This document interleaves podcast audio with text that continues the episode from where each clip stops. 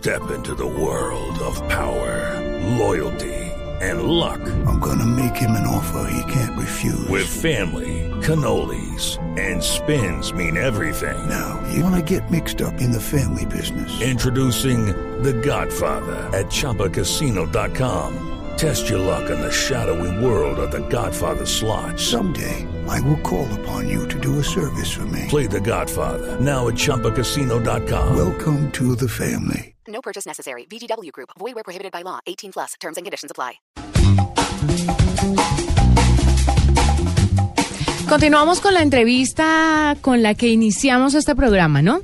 Con la entrevista a José Gregorio Portilla, que nos habla un poquito acerca de qué es lo que está pasando en el universo, los meteoritos y qué opina él sobre la creación de la Oficina para la Coordinación de la Defensa Planetaria de la NASA. A él sí hay que decirle mi doctor. Él sí es mi no, doctor. porque tiene Bien un montón de, de doctorados y vale la pena. Lo que Uno con tanto título para que no le digan doctor o le... No, no, no, sí, tengo que decirle doctor. Sí, mínimo, mínimo. Doctor.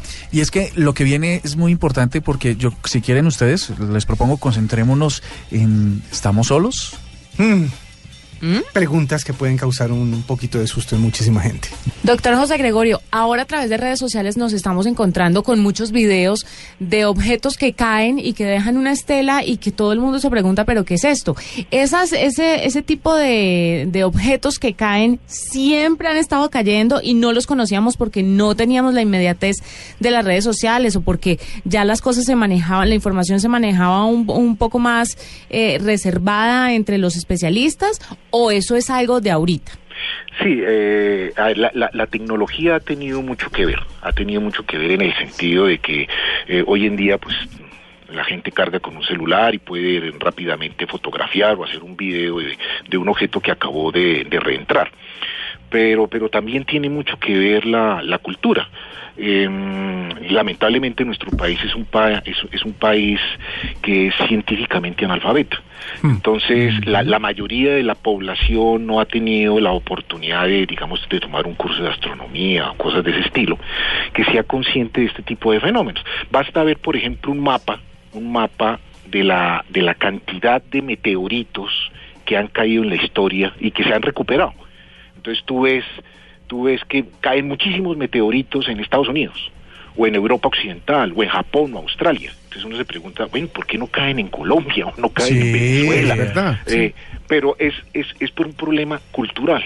Sí, la, la, la, generalmente el campesino de la montaña, etcétera, eh, encuentra una roca una, encuentra una roca rara y él se imagina que es una roca común y corriente y Le hace un no se ladito da- y sigue. le hace un ladito ahí para cerrar la puerta y, y listo no no no no más ¿Cuánto meteorito no debe estar trancando una puerta de en la finca casa de mis abuelos. Y, y algunos Sí. de ellos algunos de ellos son rocas del planeta Marte y esos objetos se valoran hay museos que los compran por el orden de uno o dos millones de dólares Ave María. Emprendimiento, ¿eh? No estar observando. A buscar Yo- meteoritos. Yo me acuerdo que en la casa de mis abuelos cerrábamos una pu- o ellos cerraban una puerta con un fósil. ¿Y no sabían que era un fósil? No, no, era raro y obviamente se veía que era un fósil, pero era para cerrar la puerta. Bueno. Así funciona. Venga, le quiero preguntar algo más. Hablemos ahora, doctor José Gregorio, ojalá usted tenga todo el tiempo del mundo porque nos vamos a extender en esta conversación. Cuando habla de la, el- esta oficina de la Coordinación para la Defensa Planetaria, habla de la observación de meteoritos y objetos. Esos objetos pueden ser de pronto extraterrestres. ¿Usted cree? Me imagino, no sé, no sé. O sea, Puedo estilo- estar especulando. al estilo ovnis electrónicos de inteligencia. de- Sí, de hay vida en otro planeta que posiblemente pueda llegar a nuestro planeta a ser de las suyas. ¿Eso es posible y la NASA lo sabe y no lo comparte? Mm, No, yo no creo. Yo, yo, yo, yo lo que pienso es que eh, en términos, cu- cu- cuando uno está hablando con científicos, los científicos parten de un hecho. Se para, para aseverar algo se necesitan pruebas absolutamente contundentes. ¿Mm?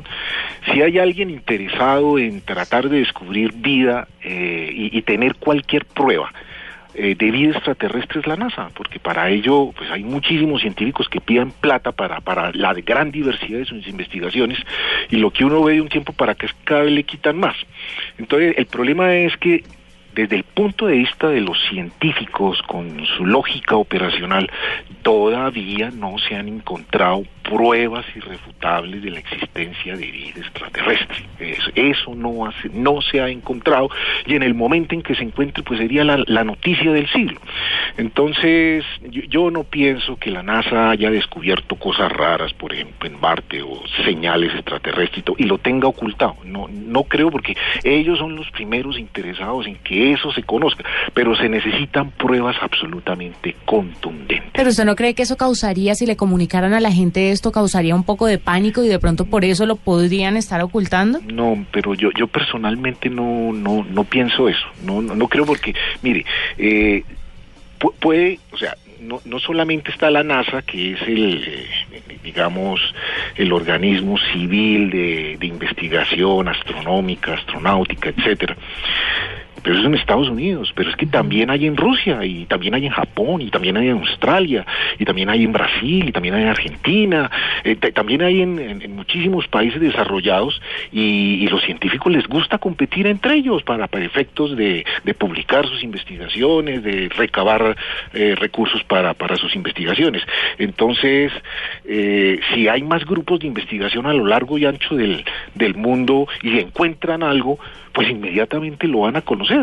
¿Mm? Entonces no, no, no creo en esa teoría conspirativa de que los científicos eh, tienen reservada cierto tipo de información que pueden ocasionar un caos eh, en, en, en, el planeta Tierra, de, de, de, desviación cultural, impacto cultural, que no, no, no, yo, yo francamente no creo en ese, en ese aspecto. Doctor, una oficina de defensa de coordinación planetaria, de, de coordinación de defensa planetaria, esto incluye además de las superpotencias, otros países que también estén interesados y en el caso particular de Colombia, nuestro gobierno también está interesado en ello?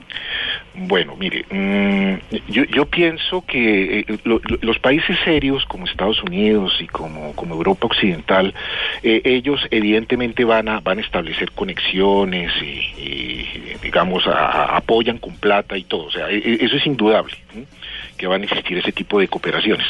Con respecto a Colombia, pues ahí sí es, ahí es muy, muy complicado decirlo porque el país no, digamos, las eh, los que toman los poderes de decisión no están muy interesados en este tipo en este tipo de investigaciones.